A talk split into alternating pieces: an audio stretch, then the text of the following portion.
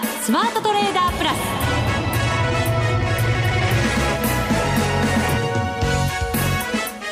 全国のリスナーの皆さんこんにちは。内田まさです。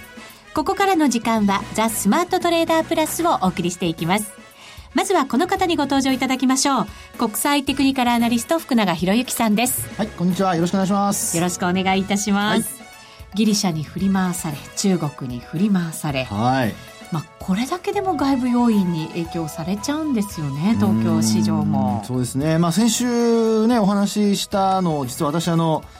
えー、今日 あの、えー、録音といいますかあのねあのホームページの方にあるものをもう一回自分の先週喋ったことを聞き直したんですけど、はい、あのしつこくあのポジションは皆さんにはあのとにかく軽くするようにと、うん、それからあとあの、まあえー、どうなるかこれ結果論ではないのであのヘッジファンドだとかの金融のねあのえー、機関のあのポジションによって影響変わりますよって話をしたかと思うんですが、はい。あのいろいろ今、中国だとかあとそれから、ね、ギリシャの話が出てますけどあの結果的にその本国、まあ、例えばユーロなんかほとんど動いてなくて、で昨日はヨーロッパ上げてますしね、はい、うんそうですよね、はい、であとあの、まあ、中国株に関してはもちろん下がってはいるんですけどあの200日移動平均線の上にあったりとかですね、うん、えー、まあ、居所がこうだいぶこう違うんですよね。イメージとは。はい、はい、なので、まあ、そういう意味では、まあ、僕の見方としてはですねやっぱりあの先週お話したように、えー、金融機関だとかヘッジファンドなんかのあのポジション調整の影響でですね、えー、いろいろやっぱり今週、まあ、特に昨日からえー、週末、実はあのオプションの S q ありますよね、はい、まあ、それを控えて、えー、先物なんかに、まあ、仕掛け的な売りが出たのではないかなというふうに考えてるんですね。ですから、あの結論的なことになりますと、まあ、今日反発して終わってますが、これで止まったかどうかは実際のところはまだわからないというような状況かなと思います。はい。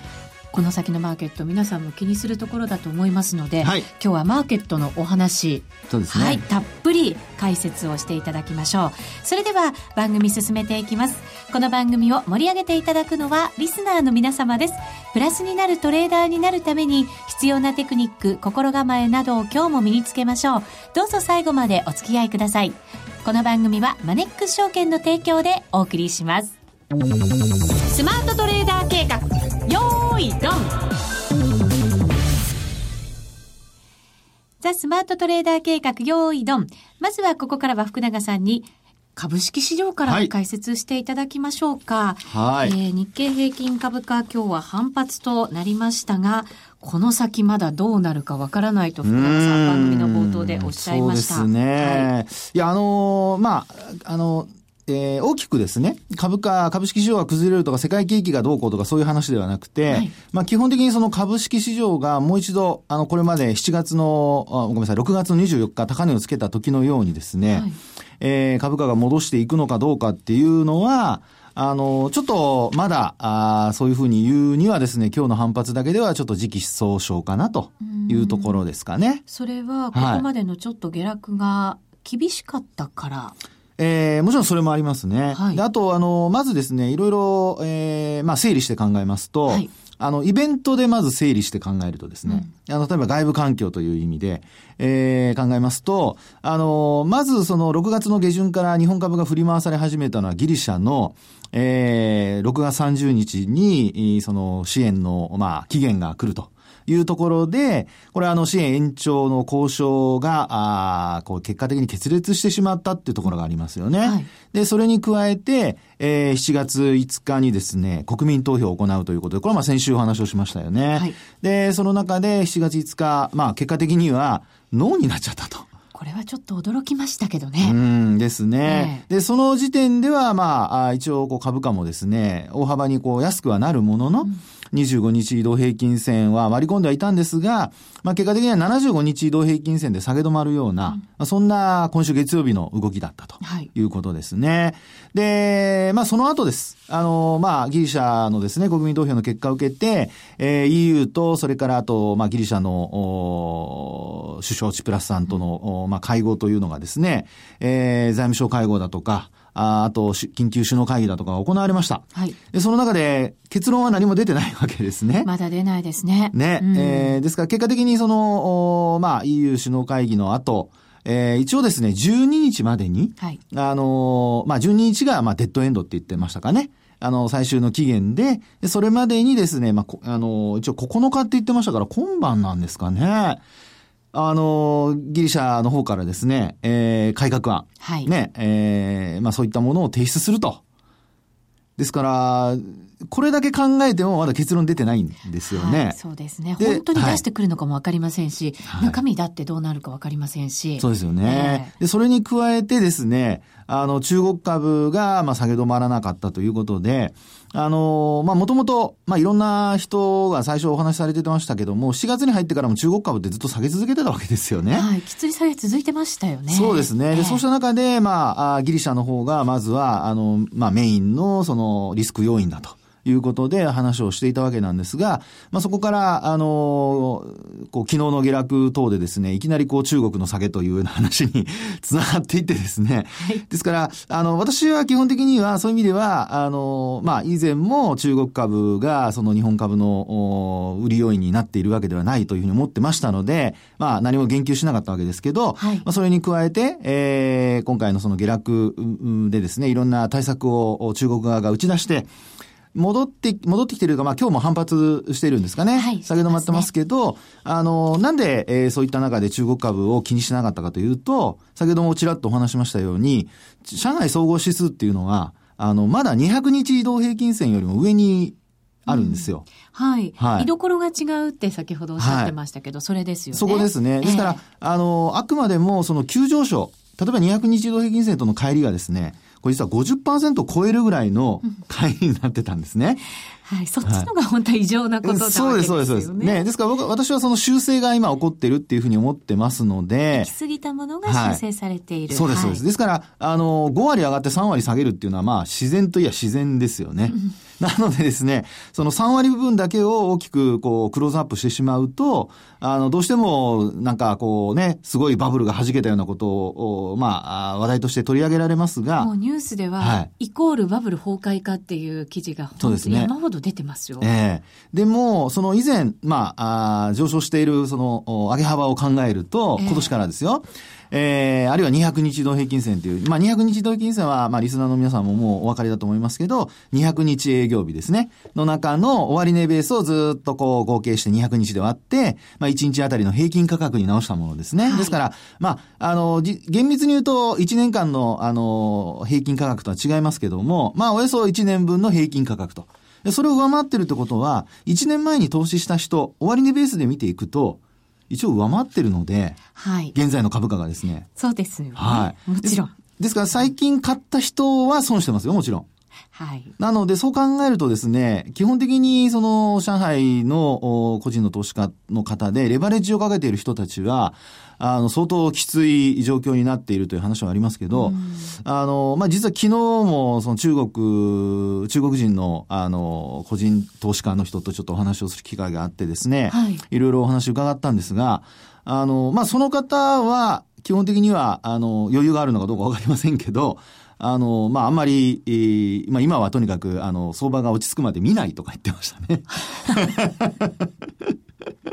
私もでも先日、はい、あの、伺ったら、あの、富裕層と言われるところほど傷がそんなに深くないんだって、はい、今回の下落では。ですよね。はい、そういう話してましたけどね。なのでですね、私はまあこれから本格的に、あの、もし中国株が、あの、心配な状況になるとなると、はい、まあ一つやっぱり200日移動平均線を割ることですね。で、あと戻さなくなること。うん、それからあとは、やっぱりあの、日本に来ている、そのインバウンドの中国人観光客が減ることですね。はい。で、あの、まあ、その人からも聞くとですね、えー、やっぱりこう株で儲けた人たちが、あの、旅行に行ったりだとか、そういうのがやっぱステータスなんですよね。うん、家族を連れて旅行に行くっていうのが。ですので、これから夏の、あの、まあ、バカンスシーズンに入って、えー、インバウンドで、まあ、万が一ですけど、今予約が入っているものにちょっとキャンセルが出始めたとかね。はい。でそういうふうになった時には、これはちょっと中国経済そのものにも、あの、注意をしないといけないと思うんですけど、うん、あの、実質的にそういったものが逆にこう増え続けているような状態でホテルが取れないとか、はい、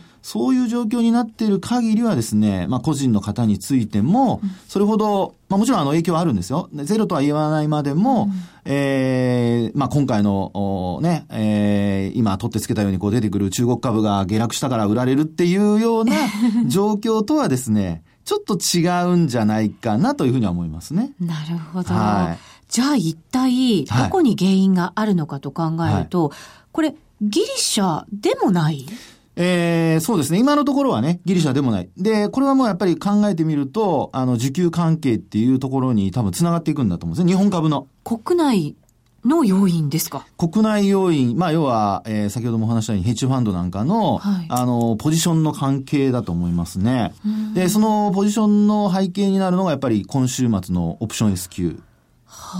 で、オプションの縦玉自体はそれほど大きくないんですよね。うん、大きくはないんですが、あの、まあ、7月のオプション S q ということで、メジャー S q ではないので、はい、えー、もちろんこれは、あの、そうですね、えー、絶対そうだと言い切れるわけではないんですけど、基本的にそういうふうに、こう、オプションで、例えば、あ今のように、プットオプションなんかをこう、売ってる人たちがいるとすると、うん。はい、えー、そうすると、株価下落すると、プットオプションの価格っていうのは上昇するんですよね。はい。そうするとそれをですね、ヘッジするために先物を売らなきゃいけない。うん、ということで、えー、今日なんかも先物の縦玉っていうのが、あの、大きく膨らんでいてですね、はい、えー、っと、えー、今日のボリュームで言うと3万7、あ、ごめんなさい、37万枚ですかね、これね。うん、すごい縦玉数になってますね。うん、は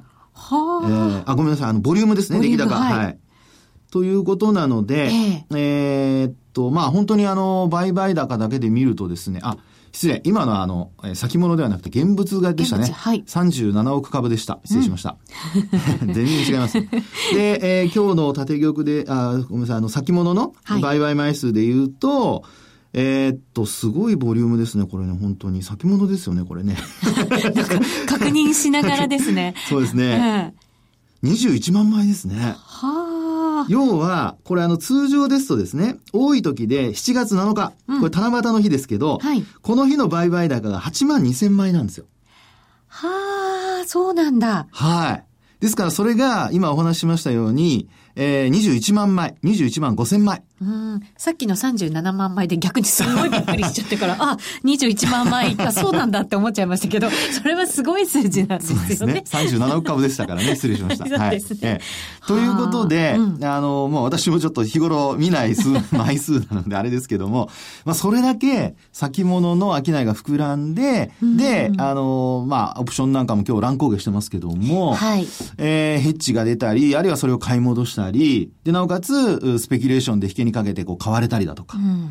というところでですね、枚数が大幅に膨らんでるっていうのが一つ乱高下の要因ということは考えられると思います。はあ、なるほど。なんか直接ギリシャ、中国を懸念してというよりは、はい、そういうこう、オプション SQ に絡んだ需給の関係で、はい、こう、外部要因なんかを気にしながらの売買が、すごい膨らんじゃってるからこういうことになってる。と思いますね。ですから、あの、まあ、昨日も、あの、安値引けでしたし、はい、今日も、あの、寄り付いてから、あの、為替が、まあ、円高に触れることもあって、触れたこともあって、うん、えー、一気にこう、600円以上値下がりして、で、もちろんあの、上海総合指数が、あまあ、プラスに転じていた、朝方はマイナスでしたけどね。はい。プラスに転じたってこともあって、まあ、そういったところも一つ買い戻しの要因にはなってるとは思うんですけども、えー、まあ、一気火星にですね、そうしたこう外部要因の流れに乗っかって、えー、売買が行われたと。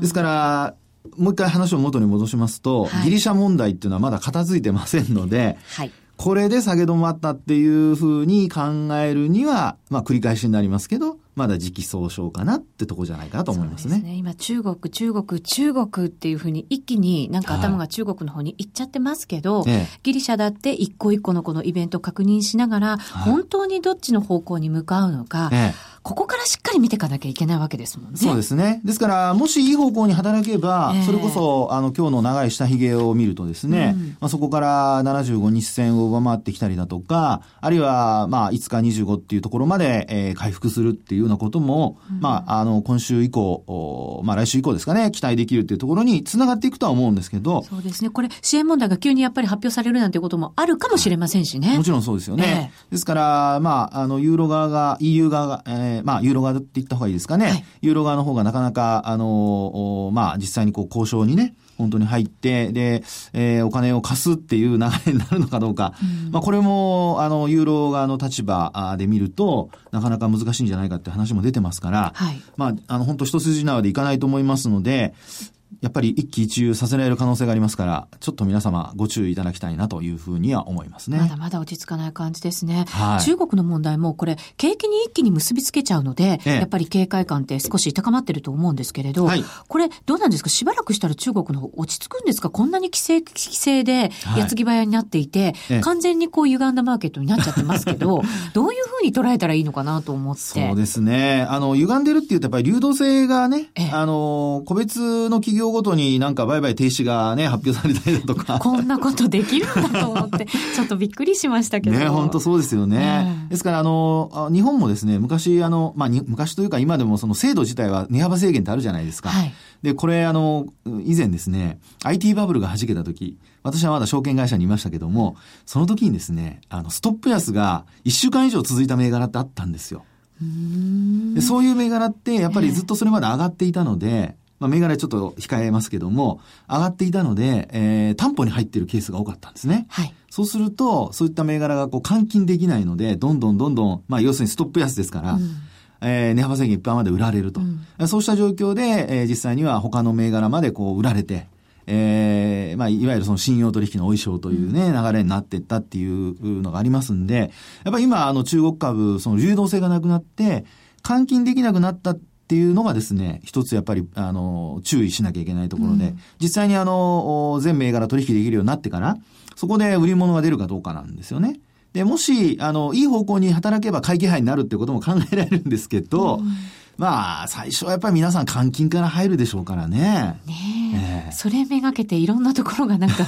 売りそうじゃないですか、そうですね。ねですからですね、やっぱり混乱っていうのは、こういうふうになってくると、あの、引き続き、いろんなところで、えー、思わぬ動きっていうのは出てきますから、やっぱり、あの、もうポジション自体は、もちろんあの、売買はされるとは思いますけども、あの、思い込み等でですね、ポジション、こう、儲かったのを持ち越して、で、さらに翌日も下げたとこ買ってしまうとか、そうするとその後下げちゃって全部がマイナスになるとかね。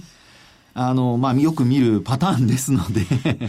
はい、はい。ですので、まあ、ちょっと、あの、しつこいようですが、あの、まあ、慎重に。それからあと、売る人も、あの、今日みたいにですね、いきなり買い戻しが入ってきたりと。うん、で、これあの、空売り比率また上がってますからね。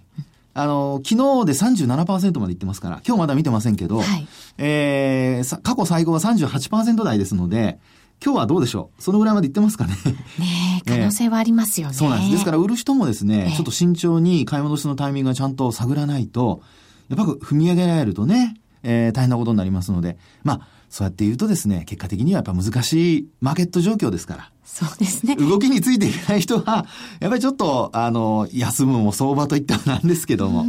ちょっとね、あの、最低限のポジションにするっていうのが、あの、ポイントではないかなと思いますね。結果慎重に。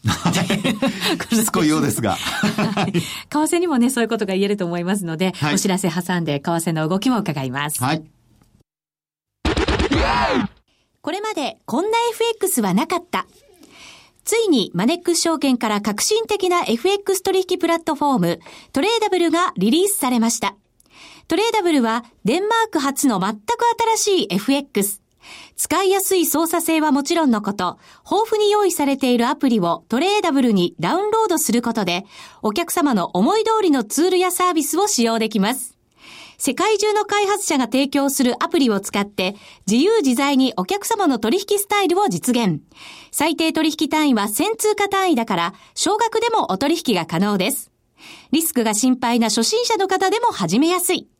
また、米ドル円やユーロ円などの主要通貨から、高金利通貨の5ドル円や南アフリカランドまで、豊富な13種類の通貨ペアを取り扱っています。講座解説のお申し込みは、パソコンやスマートフォンからマネックス証券で検索。まずはトレーダブルの使い勝手を堪能してみてください。今すぐお申し込みを。トレーダブルのお取引に際しては、証券総合取引口座とトレーダブル口座の開設が必要です。FX 取引では元本損失、元本超過損が生じる恐れがあります。お取引の前には、当社ウェブサイトに記載の契約締結前交付書面などを必ずお読みください。マネックス証券株式会社金融商品取引業者関東財務局長金賞第165号。みんなで参加今週のミッション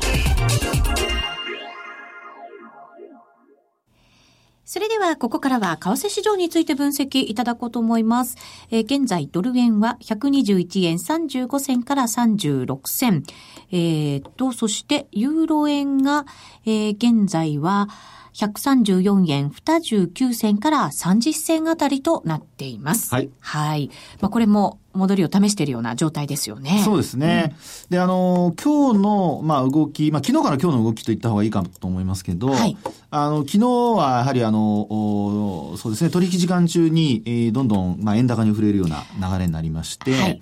で、まあ、テクニカル的には一応75日線まで昨日割り込む形になってるんですよね。うん、で、今日はと言いますと、まあ、そこから昨日の安値は割り込まずに、えー、一応ですね、えー、切り返す形になってまして、えー、75日移動平均線のところまで価格が戻してきていると。うん、ちなみに私の見ているものですと75日というのは121円の38銭前後ですかね。うんですから、まあ今ちょうどそれを上回ってるような状況というところでしょうかね。40銭台ですもんね。はい、そうですね。はい。で、あとですね、あのーまあ、他に移動平均線で見ると、5日移動平均線が上からこう降りてきている形になってるんですけど、うんはい、これが120、今2円台ですね。122円の、まあ、3銭というところでしょうか。うん、はい。ね、3銭から4銭というところなので、うん、そうですね。はい。ですから、まあ、今日、今晩もし戻せるとなると、5日線ぐらいまでは戻す可能性が十分あるのかなというふうには思いますね。ただまあ、ちょっと頭抑えられそうなイメージにも見えますけどね。そうですね。ですから、あの、75日線で、まあ、抑えられるのか、うん、あの、海外市場、今からこう、ヨーロッパ時間に入っていきますけど、まあ、そこで抑えられるのか、あるいはそこを突破していくのか、うん、75日線突破してヨーロッパ時間迎えるとか、あるいは、まあ、ニューヨークタイムを迎えるってことになると、今お話したような5日線あたりまでのですね、戻しを、あの、試しに行くっていう、まあ、122円台に乗せるっていうのをですね、試しに行くような、まあ、そういう状況がちょっと考えられるかなっていうふうには思いますね。うん、今の状況を見ると、昨日の下落分の、まだ半値も戻してないような状態なので、はい、そうですね。戻りは鈍いって思った方がいいのか。うん、そうですね。やっぱり戻りは鈍いと思った方がいいんじゃないでしょうかね。うんえー、で、あと、そのドル円で見ると今のような形ですけど、はい、ユーロですね。ユーロ円で見ると、ユーロ円も実は75日線のところで止まってるんですよ。本当こっちのやっぱり戻りにくいかな、はい、ね、こっちもね。ただ、ね、あの、5日線との、あの、ローソク足、価格との関係見ると、うん、今日は一応5日線にタッチしてるんですよね。本当だ。はい。うん、ですから、あの、まあ、先ほどの株の話にもつながるところにはなるんですけど、まあ、ギリシャ問題が、まあ、深刻化するっていうんであれば、やっぱりユーロが売られてもおかしくないところですけど、うんはい、まあ、ユーロはそういう意味では75日線で止まっていると。で、あとドルに関しても、まあそこに止まってるってことですので、うん、えー、まあ75日線、ユーロは、あユーロもドル円も一応75日線の今攻防になってきているっていうね、うん、まあ、そういう流れでしょうね。うん、ですから、あの、この状況はですね、やはりユーロに関して見ると、えー、ドルにも関係してくる話ですが、先ほどから出てます、えー、ギリシャの改革案。はい。これが、あの、まあ、財務省会合だとか、あるいはユーロ側、あるいは債券団か、えー、側にですね、承認されるかどうか。まあ、要は受け付けてもらえるかどうかですよね。で、そこで初めて、あの、財務省会合で、あの、まあ、みんながテーブルに座って、で、えー、実際に会議を始めて、まあ、そこから次に、えー、その債権団が承認するっていう流れになれば、はい。これはね、あの、週末の12日が最終デッドエンドって言われている中で、うん、ええー、まあ、あこう期待が高まってですね、来週一気に戻すっていう、そういう流れになる可能性があると。そうですね。そこに向けてはやっぱりちょっと売りづらくなる、そうですね。感じはありますよね。えー、ですからそこで、まあ明日が S q なので、えー、あの、オプション S q になりますから、まあ、一応、あの、変動している日中の間にですね、うん、みんないろいろポジションを調整して、で、最終のところでは、まあ、軽い形にしてですね、うんえー、なおかつスペキュレーションで今日売り買いバンバンやって で、えー、週末を迎えると。はい。ですから、週末の段階では多分もう、あの、ポジション自体はスクエアと言いまして、あの、ほぼ、まあ、ゼロ状態。えー、まあ、多少は残ってるかもしれませんけどね。まあ、そういう形で、えー、来週また動きがですね、上に行ったらみんな上に乗っかる。うん、で、下に行ったらまた下にみんながのしかかるというようなですね。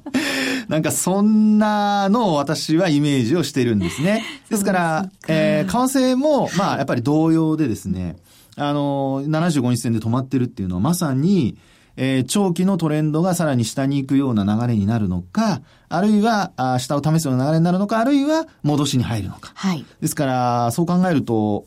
アメリカも今晩、まあそんなに、あの、今晩明日とですね、経済指標の発表も、うん、まあ、あの、えー、週間の新規失業保険申請件数っていうのは毎週木曜日にありますから、はい、まあアメリカの方はそういったものがありますけども、まあ基本的には大きなその経済指標の発表というのはないので、えー、今日今晩、その5日線、えー、まで試せるかどうかっていうところが終わると、うん、あとはなんとなく、